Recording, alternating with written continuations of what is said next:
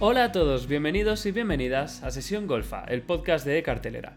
Soy Javier P. Martín y no me voy a andar con rodeos, algo que el invitado de este episodio, por otra parte, tampoco suele hacer en su cine. He tenido la oportunidad y el honor de hablar durante media hora con el que, si no me equivoco, es actualmente el quinto director más taquillero del mundo, por delante de James Cameron. Un hombre que ha dirigido a, empiezo, Will Smith, sin llevarse puñetazo, que sepamos, a Sean Connery, Nicolas Cage, Ben Affleck, Bruce Willis, Iwan McGregor y Scarlett Johansson, entre muchos otros.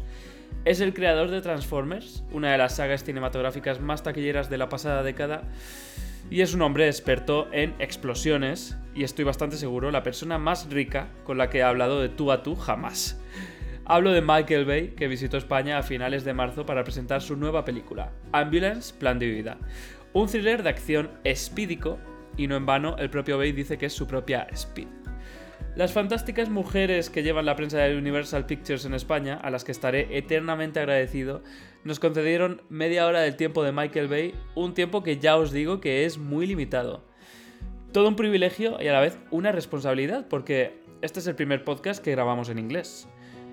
La barrera del idioma, en fin, no fue demasiado gruesa en este caso y nos entendimos bastante bien. Michael Bay me habló de la vez que incendió su casa mientras grababa un corto, su primer trabajo en Lucasfilm a los 15 años, trabajo que cogió para poder comprarse su primer coche.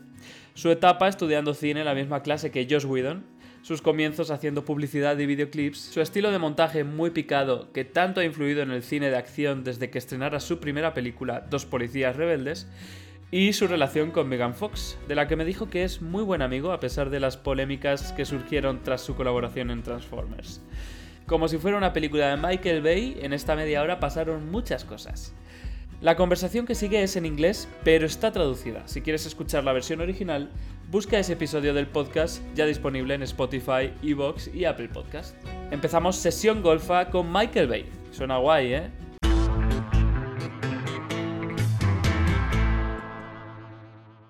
Hello, Michael Bay. Bueno, pues eh, hola Michael Bay, o señor Bay, no sé cómo te gusta que te Hola Javi, ¿qué tal estás? Pues yo bien, un poco abrumado por la situación, pero eh, es un honor tenerte aquí en Sesión Golfa, que es el título del podcast. Eh, de hecho, es nuestro primer episodio en inglés, así que disculpa si digo alguna tontería. Eh, voy a intentar hablar despacio para decirlo todo bien. La sesión golfa es eh, como llamamos aquí en España la sesión de medianoche de los cines.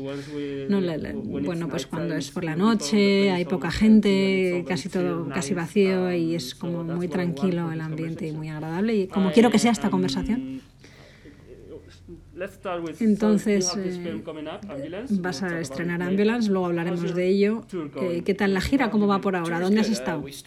Pues mira, muy bien. Hemos, hemos estado en París ya, una ciudad preciosa. Eh, la verdad es que es una sensación curiosa la de viajar con, con la guerra que está, bueno, teniendo lugar, ¿no? que me está afectando mucho. Pero bueno, empezamos en París, luego fuimos a Berlín, donde había muchísimos fans. Y, eh, pero sí, estamos haciendo ajustes um, técnicos ahora mismo, ¿eh? no te preocupes que lo um, entiendo.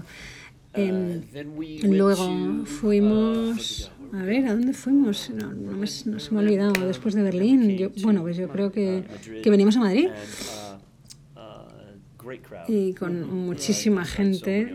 Eh, firmé tantos autógrafos anoche, sí, con la lluvia y todo, ¿no? Muy divertido. ¿Alguna vez has rodado en España? Pues mira, no, no he rodado en España, me gustaría. Eh, la verdad es que he rodado por todo el mundo, ¿no? Desde Egipto hasta Abu Dhabi, China, Italia, Francia, Inglaterra, ¿no? Está un poco en todas partes. Sí, por eso te pregunto. Eh, y, me, y, me, gustaría rodar en España. Hoy ha sido muy divertido porque nos hemos levantado y hemos eh, ido a jugar al fútbol con jugadores de fútbol profesionales. Ha sido muy divertido. Normalmente repaso un poco toda la carrera del invitado, pero creo que en media hora no tenemos tiempo para cubrir la tuya, así que vamos a ver cómo lo hacemos. ¿Tienes eh, alguna historia famosa sobre cuando eras pequeño y tus inicios en la industria cinematográfica? Eh, creo que una vez que prendiste fuego a un tren de juguete en tu habitación y fue tu primera eh, película de acción. Sí, mira, cogí mi Super 8 de mi madre y había construido este tren súper elaborado. Eh, con, eh, bueno, pues de dos metros, con mi ciudad. Y era mi forma de imaginarme mi propia película, ¿no? Con coches, que yo hacía unas escenas, unas escenas con eh, la comisaría, el ayuntamiento. Y yo quería hacer un corto que era sobre una invasión alienígena y tenía esta cuerda con eh, una nave alienígena y ponía como un láser para una toma y lo quitaba, ¿no? Y de repente pues se prendió fuego, mi madre no estaba en casa y este, bueno, el fuego se convirtió en algo más grande, en una cosa de plástico, también las cortinas, la ciudad que yo había que yo había hecho y bueno, me castigaron. ¿Qué edad tenías?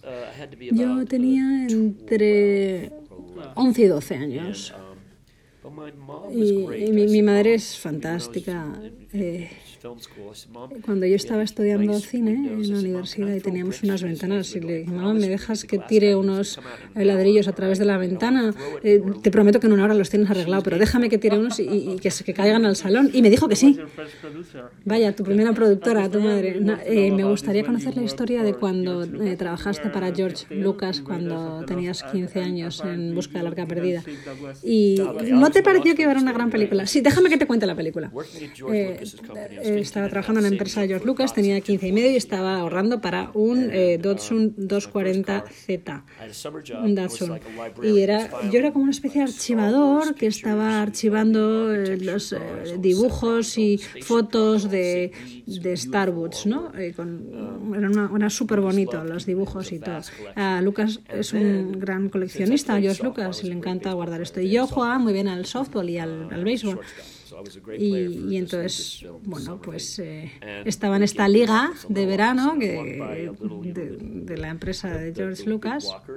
Y te acuerdas de los walkers, estas naves que, que, tienen patas muy largas. Y entonces había una especie de maqueta justo fuera de mi oficina y era una maravilla eh, pues eh, verlo, ¿no? Porque podía ver como toda la magia de la película, cómo habían hecho la casa de Yoda, etcétera.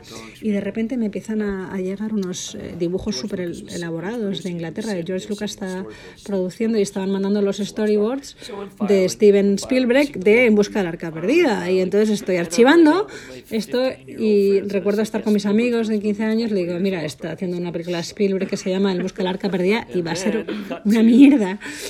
Y luego corte A, eh, tengo 25 años y había hecho ya algunos eh, anuncios y había ganado premios eh, el, para el Clio en Francia, el mejor anuncio y me llama una gente y me dice, oye, Steven te quiere ver a las tres y media. Yo creo que eran las dos. Y le digo, ¿Steven qué? Spielberg. Digo, ¿ahora? Me dice, sí, sí, métete en el coche ya. Y nada, llego ahí, voy a su despacho y digo, Dios mío, este es Steven Spielberg, no me lo puedo creer, ¿qué le voy a decir? ¡Qué miedo! ¿Qué le digo? Y nada, me siento y lo primero que le digo, mira, eh, yo estaba eh, archivando los storyboards de Busca la, la Arca Le dije a mis amigos que la película iba a ser una mierda. Y luego vi la película en el, en el cine y, y, eso fue lo que me hizo decidir meterme en este mundo, ¿no? Y es una historia verdadera. Eh, también he leído que te gustaba hacer fotos eh, en el instituto. ¿Y de qué sacabas fotos? Sí, tenía 13 y me dieron, mis padres me regalaron una cámara de fotos y hacía fotos de arquitectura de diseño. Y, nos íbamos en viaje familiar y hacía fotos de los pomos de la puerta y, mi padre, no sé si puedo decir tacos en este, en este programa, sí, sí, claro. Y va mi, mi padre y dice, pero ¿qué coño le pasa a nuestro hijo? ¿Por qué hace fotos de pomos de puertas? Uh, y bueno, pues eh, todo, todo lo que me importaba era la fotografía y el arte. Y, y bueno, me, gusta mucho y así entré en el mundo del cine también. Recuerdo en, eh, cuando estaba en el colegio mayor, en, estaba haciendo muchísimas fotos y muy, bastante buenas. Y había una fiesta donde bueno, la gente vivía en los cuartos ¿no? y yo monté un estudio de fotografía en, en mi habitación y todos miraban a mis fotos y pensé, mira, que, esto está muy bien. ¿Cómo mola? ¿Estaban borrachos? Sí, sí, estaban borrachos, efectivamente, ¿no? Y era la primera vez que que dije, mira, puedo conmover a la gente. Y, bueno, pues y, ahí uh, fue cuando vi a 250 personas eh, reír, ¿no? Eh, porque hice mi primera película después de eso, ¿no? Y se llamaba My Brother Benjamin. Eh, después de eso hice una película. Y ese fue tu película de tesis de fin de carrera, ¿no? Y creo que tuviste que luchar para hacer esa película. Pues mira, la historia es esta.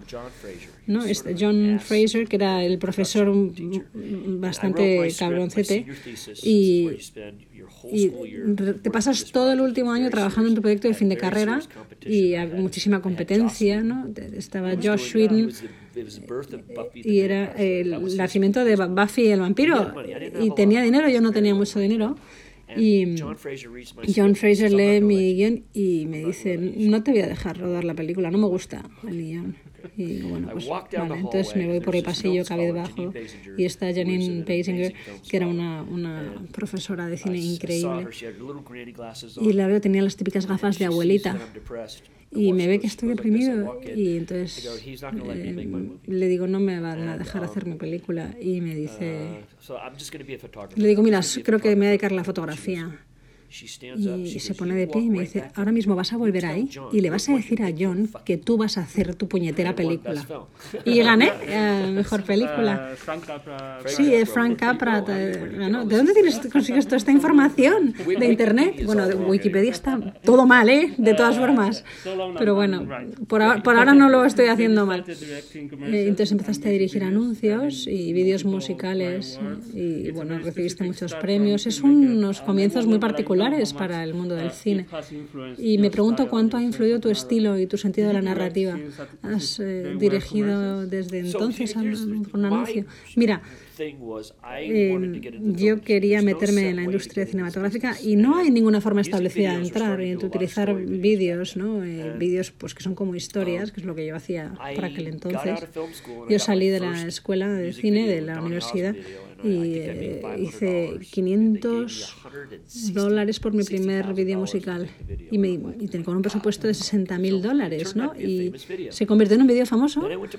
Y luego fui a Propaganda Films que tenía jóvenes directores, David Fincher estaba ahí. Y también algún otro director. Como Spike Jones que luego fue allí, y Fuqua también. Así que era una gran empresa y hacíamos más vídeos en el mundo que nadie.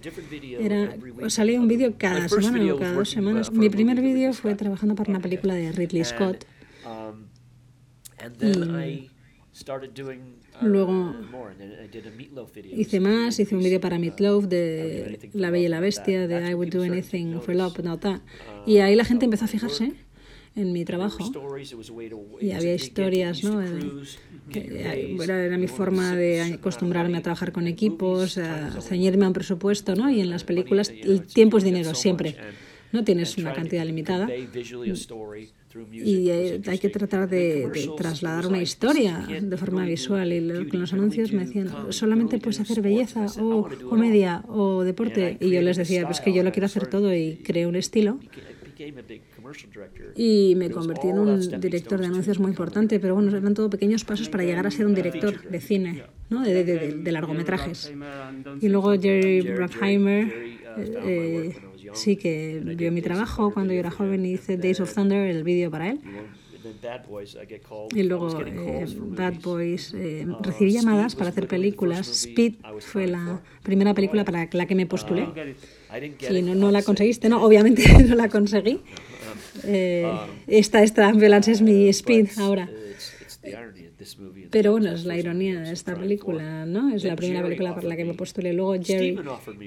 No, Steven me, me ofreció una película y no la acepté y era Small Soldiers y no la cogí porque si fracasas pasando de anuncios y vídeos a películas en tu primera película tu carrera está hundida no vas a ningún lado y, Jerry bueno, estaba considerando dos directores más mayores para Bad Boys y bueno, me entrevistó y yo era un niño, pero le dije, mira, estos tíos bueno, tendrán su experiencia, pero yo tengo más experiencia en el set que los dos juntos. Yo tengo más días de rodaje en mis espaldas que los dos juntos, ¿no? Y era muy importante la experiencia en los sets, así que me dieron Bad Boys Y así fue. Eh, tienes que luchar contra, tuviste que luchar con el montador, ¿no? En Bad Boys porque te dijo que no podías hacer estos cortes tan breves o tan rápidos que ahora son tan característicos de tu estilo y los críticos han dicho cosas horribles de eso. Pero bueno, parece que, que el público lo entendió. ¿Tú qué opinas? Pues mira, eh, cuando salió, los críticos fueron muy duros, porque a los críticos no les gustan, no les gustan los cambios, ¿no? Eso lo dice Janine Basinger porque yo le dije, ¿qué, qué pasa? ¿Qué está pasando? Y cuando estaba rodando la película no tenía mucho dinero. Y acababa de ver eh, Mentiras arriesgadas de James Cameron y pensé, ay Dios mío.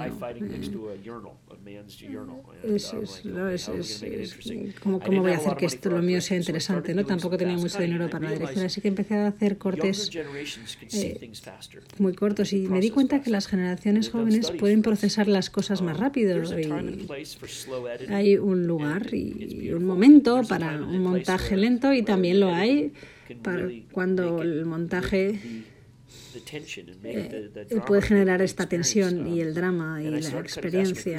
Y empecé a hacer cortes más rápidos y mi equipo me dijo que no se podía, los críticos fueron muy duros. Y ahora mismo se puede ver como todas las películas de acción se cortan con ese mismo estilo, ¿no? que vino de Bad Boys. Sí, la verdad es que fue una película que generó una gran influencia. Luego hiciste La Roca, pero yo voy a pasar a Armagedón, que lo, lo vi como adolescente y me encantó. Estaba obsesionado con la canción de Aerosmith y te voy a preguntar sobre la lección que te dijo tu abuelo, o eso es lo que he leído. Me parece muy interesante porque parece que lo aplicas a cada película que haces. Dijo que la única forma de hacer dinero es vender a América Central, América Profunda. Pues mira, es interesante porque me dijo, mira, Mike, nunca vas a ganar dinero en la industria del cine, ¿no? Entonces estudia en la universidad y luego te vas a dedicar a hacer eh, lavado de vaqueros a la piedra, ¿no? Y me dijo, mira, yo te voy a enseñar lo que son negocios de verdad porque no lo vas a conseguir como director. Y, um, ¿Cuál era la pregunta? se me ha olvidado. Llevo cuatro días hablando, así que se me va a estallar el cerebro. ¿Cuál era la pregunta? Sí. Eh, ah, sí, eh, vender a la América profunda. ¿no? Eh, mira, dijo eso. Y yo no lo he usado en mis películas, pero mis películas se convirtieron en algo grande en la América profunda y luego en todo el mundo. Y yo era un director joven. Mi nombre empezaba a resonar y era muy interesante. Y no sé, mira, hago películas para el público. No, ese, es mi objetivo, ¿no? No te tiene que gustar, ¿eh? cada uno tiene sus gustos, eh, a cada uno le gusta un libro o una película distinta. Bueno, luego vino Pearl Harbor, que es una película más seria, que está basada en hechos reales. Y aquí me gustaría preguntarte sobre bueno, la recepción de la película. Normalmente se, tienes críticas negativas. ¿Te parece que las críticas son eh, justas? Pues mira, es verdad que generalmente son duros, pero si te fijas en la taquilla, es verdad que no todos son la taquilla, pero yo creo que hace un año, cuando lo comprobé, estaba el número uno era Spielberg en el mundo entero y luego iba Peter Jackson y creo que luego estaba yo o algo así. Por lo tanto, no sé, bueno. Eh, fui con un, cuando era joven eh, fui con, a comer con un crítico, un tío muy simpático, y le dije, ¿por, ¿por qué sois tan duros conmigo? Y dijo, pero pues porque has tenido demasiado éxito demasiado joven. Así que imagínate, le dije, bueno, no, no le gustaba. Y, pero mira, Jerry Bruckheimer me ha enseñado mucho sobre la industria. Y, y, Scott, Ridley Scott también eh, aplica este, este lema, ¿no? Dijo, no te creas ni lo bueno ni lo malo, simplemente pasa. Y entonces hay que fijarse en el público. Mira, ¿crees que con el tiempo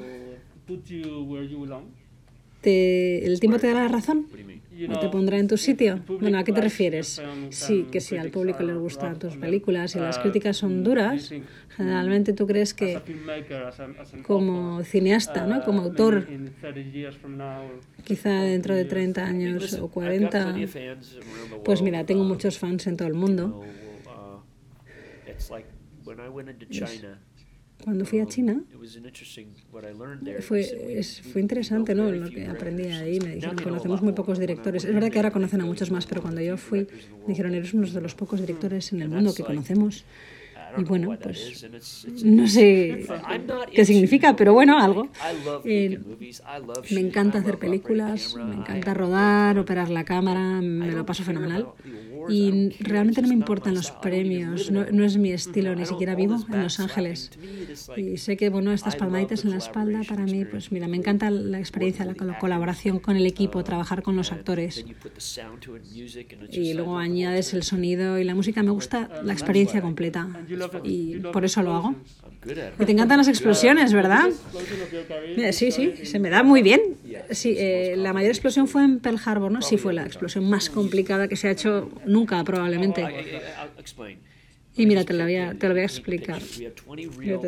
Tenemos 20 mm, aviones antiguos reales eh, volando, sobrevolando. Estamos en Hawái con unas nubes grandes y había que rodar de forma que el sol no coincidiera con la nube. Teníamos, tuvimos que bloquear una autopista a tres millas para que la gente no tuviera accidentes, eh, escuchando las explosiones.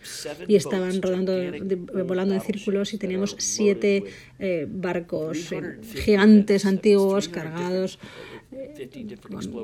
con, 350 tipos de explosiones distintos, dinamita en el agua y todo se supone que sucede en 7 segundos y tenemos pues a, personas en, botes salvavidas y hay una línea de muerte donde el bote si la cruza pues puedes matar a gente. así que son cosas muy serias vale y está el making of el cómo se hizo eh, y estábamos tratando de, porque mira los aviones estaban a tres metros por encima nuestro y eso hay que sincronizarlo y había el, barco cruzando la línea de muerte y yo me, me, estaba volviendo loca porque es mi responsabilidad no la seguridad de todos en el set de rodaje hicimos fue espectacular eh, empezamos, eh, bueno, eh, creamos un, un, incendio en un bosque que tardaron tres meses y medio de, en, extinguir. Pero bueno, yo, creo que, que, el libro Guinness de los récords se equivoca con. ¿Alguna vez ha pasado algo malo? Pues mira, no. tenemos mucho cuidado y hicimos 100 acciones, escenas de acción en ambulance y ni siquiera una tirita. ¿Y no te gustan las pantallas verdes, Pues mira, no. te debería enseñarte. Esto en Instagram se ha bloqueado porque les parece que tiene pinta de ser muy peligroso. Mira, esto es una explosión y yo no sé cómo puedes enseñárselo a, tus, eh, a tu público, pero este soy yo. Venga, por favor, que funcione. Oh, si es verdad que no hay mucha cobertura, vaya por Dios. Entonces, bueno, enseñales esta explosión. Yo, yo estoy con el traje ignífugo negro y todo es real todo lo que ves es real. Eh, está también, pues vino el alcalde, el gobernador de Los Ángeles, y digo, dijo, pues esto tiene pinta de ser peligroso. Y le dije, mira, esto es una escena de acción perfectamente planeada al milímetro. Esto lo hago, es mi modo de vida. Y nadie ha hecho tantas de estas como yo. Y le dije a los bomberos, mira, eh, bueno, venían pues a, ponerme pegas. Y yo le dije, mira, tú sabes eh, apagar fuegos, pues yo soy el Michael Jordan de esto, de verdad. Entonces hay que saber mucho de física, de seguridad, y esto no se lo confiaría a nadie más. Sí, sí, por supuesto, me imagino. Bueno, pues eh, Transformers.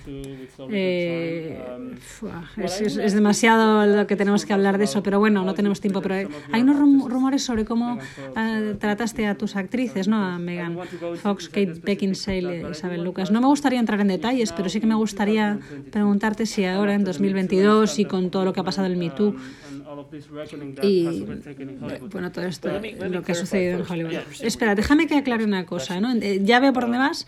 Eh, Megan y yo somos grandes amigos. Si lees cosas en internet y es todo falso. Estamos trabajando en una serie juntos ahora. Mira, justo se acaba de, desatar mi móvil, perdóname. Eh, luego lo vemos. Perdona que lo voy a parar. Sí, sí, Megan y yo somos amigos, es fantástica y esperamos que, que salga esta serie, se llama Blank. Pero eh, Esto era importante. Isa González es fantástica en esta película. Es una declaración de amor a primeros auxilios, eh, pues a los sanitarios, a conductores de ambulancias. Le dije a Isa, mira, no, no te voy a sacar guapa en la película, te voy a sacar como una tía dura y es fantástica porque tiene que ser muy real, tiene que manipular la situación, ¿no? Tiene, está a punta de pistola y está metida en una ambulancia que va toda pastilla y es, es, es la auténtica heroína de la película. Es interesante cómo empieza con dos hermanos y ella llega y bueno pues cobra todo el protagonismo y empieza bueno a encariñarse por uno de estos ladrones eh, o atracadores para, para bueno y ve, cómo hacer para conseguir salir de la situación. Eso es un gran hallazgo esta actriz. Y, sí, es, es importantísimo. Eh, tener a mujeres eh, potentes. James Cameron ha sido, bueno, me, me gusta eh, eh, ese tipo de películas. Eh, ahora mismo, bueno, pues se, se habla sobre cómo tienes estas discusiones eh, con tus actores, tanto hombres como mujeres, porque dicen que tienen dos personalidades, una cuando no trabajas y otra cuando están, estás dirigiendo una película. ¿Y tú de, por, por qué crees que dicen eso? Pues mira, creo que hay algunas cosas que se tergiversan en la prensa. Estoy intentando entender lo que dices. A ver, cuando trabajo estoy en esta, en una zona concreta una mentalidad y soy un director. Algunos directores se sientan en su silla detrás de vídeos o eh, se pasan el día en su tráiler, en su caravana. Yo no tengo caravana, no tengo silla del director y no tengo video village, así que estoy ahí donde están los actores y soy ruedo de una forma muy eficiente, ruedo de una forma eficiente, no me excedo en el tiempo. Entonces la energía ayuda a, a generar lo que yo trato de conseguir de ellos. Sí, hay uh, una frase en esta película que dice esto es, es, un tren que no para, ¿no? Y así es como tú lo haces, ¿verdad? Pues mira, tenía que ser así porque solo tuvimos 38 días y tuvimos que rodar muchísimas cosas. Y la verdad es que no tenía mucho dinero y es como si te atan una mano por, por detrás, que es una cosa que me gusta, ¿no? Ese tipo de presión a mí es un reto. Y bueno, pero yo me llevo bien con los actores y me encanta trabajar con ellos, improvisar y, me encanta estar en la escena, me encanta cuando contribuyen con algo nuevo. Pero es verdad que es difícil, todo el mundo tiene días malos y días buenos, algunos actores, bueno, de repente hacen algo. Es difícil ser un actor, ¿eh? Y es difícil estar en la pantalla y si no funciona el diálogo, pues mm, mira, había un día cuando Jake estaba frustrado porque las palabras no funcionaban y Jake decía, mira, tiene que ser emocional, ¿no? Y yo le decía, ya lo sé. Y le digo, estás mirando el reloj y dices, esta es la película como en Bad Boys, ¿no? Sí, sí. Si no lo rodamos no entra porque ya no, no vamos a repetir ninguna escena, no hay tiempo. Y bueno, pues eh, tuvimos la suerte de conseguir un poco más de tiempo, volvimos a hacer la escena, añadimos algunas cosas y yo creo que la, la escena queda muy bien, es, está al final de la película. Pero bueno como director tienes que ser también un poco psicólogo con los actores porque cada actor necesita algo distinto. Ya, y supongo que has aprendido ¿no? a lo largo del camino. Sí, que cada actor es diferente. Eh, yo conozco a Ed Harris, ¿no? En, su quinta toma está perfecto, ¿no? Puede gritar, estar furioso. Eh, su primera eh, o segunda toma no funciona. La quinta está bien. Con Sean Connery en la segunda o la tercera ya lo, ya lo tiene. Jake podría hacerlo en, o entre una y tres. Ya hay probablemente cuatro tomas. Bueno, porque ya, ya como que va creciendo. Pero es diferente con cada uno. Bueno, vamos a terminar en breve porque no tenemos tiempo. Pero si tú, si tuvieras la oportunidad de hacer una película dentro de una de todas estas franquicias eh, que, no, que odio, ¿no? De Marvel, de DC, Fast and Furious, ¿en, cuál te meterías? Marvel, Marvel tiene un nuevo tipo de película porque no quiere hacer la tercera parte de nada. Eh, Ridley Scott dice que lo más difícil para un director es crear un mundo. Así que yo no me metería en Star Wars 4, ¿no? Porque George Lucas generó ese mundo, lo creó él. Yo quiero crear mi propio mundo. Entonces, si se puede crear un mundo, sí que me interesaría, pero no me interesa eh, meterme en el mundo de otro. Muy bien, pues ha sido muy interesante. Pues mira, sí, no, sí, a lo mejor me metería, pero realmente con lo que disfruto es con creando mis propios mundos. Pues muchas gracias por tu tiempo, gracias a ti, ha sido maravilloso. Sí, un honor tenerte. Muchas gracias. Hasta aquí una nueva sesión golfa, está bastante especial. Yo me lo pasé genial. Michael Bay también se lo pasó genial y de hecho mm, quisieron cortar la entrevista por cuestiones de tiempo a mitad y dijo que no, que estaba siendo muy buena entrevista y que quería llegar a la media hora pactada. Así que muchísimas gracias Michael Bay por esa generosidad también, porque además también es bastante generoso cuando toco algunos palos bastante incómodos en la entrevista. En fin, quedé encantado y, y un gusto entrevistar a alguien, una leyenda de Hollywood. Eh, muchas gracias por escucharnos, compartid, comentad, dadnos amor, mm, ya sabéis. Hasta la próxima.